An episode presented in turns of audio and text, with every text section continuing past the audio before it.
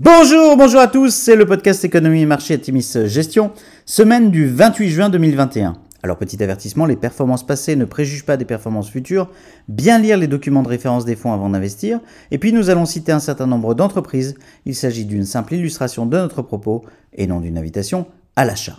Alors cette semaine nous avons titré Regain d'optimisme.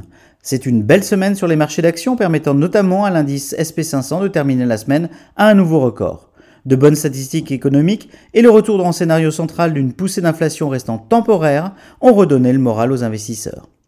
Plusieurs représentants de la Réserve fédérale américaine, dont Jérôme Powell, ont du reste rassuré quant à la non-volonté de la Fed de revoir sa politique de taux à court terme.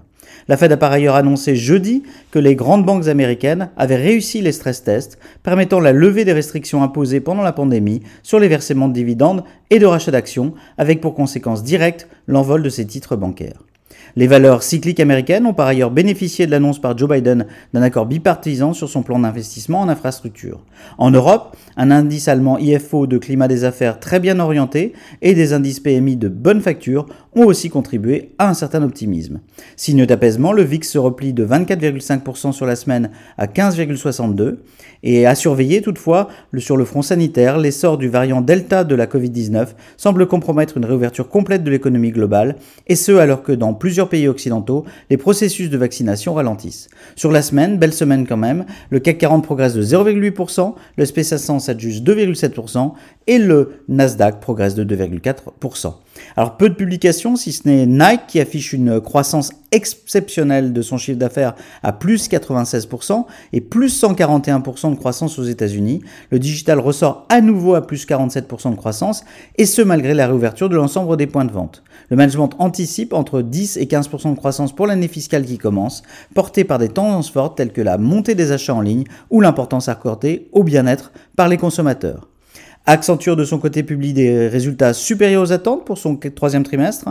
La croissance du chiffre d'affaires est de 21%, dont 16% à change constant, soit 4% au-dessus des attentes. Sans surprise, le cloud, la cybersécurité, le digital sont les gros générateurs de croissance, alors que la société mentionne également la très forte dynamique du digital engineering, ce qui est plutôt une tendance nouvelle. La société relève sa prévision de croissance.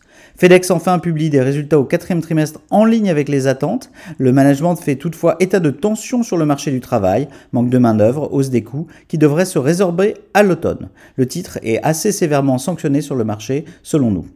À venir, bien, les statistiques d'emploi US pour le mois de juin, publiées vendredi, sont particulièrement regardées, un moment où les investisseurs guettent tout phénomène d'accélération de l'inflation. Nous clôturons cette semaine un semestre assez éprouvant, bien qu'en dynamique nettement positive.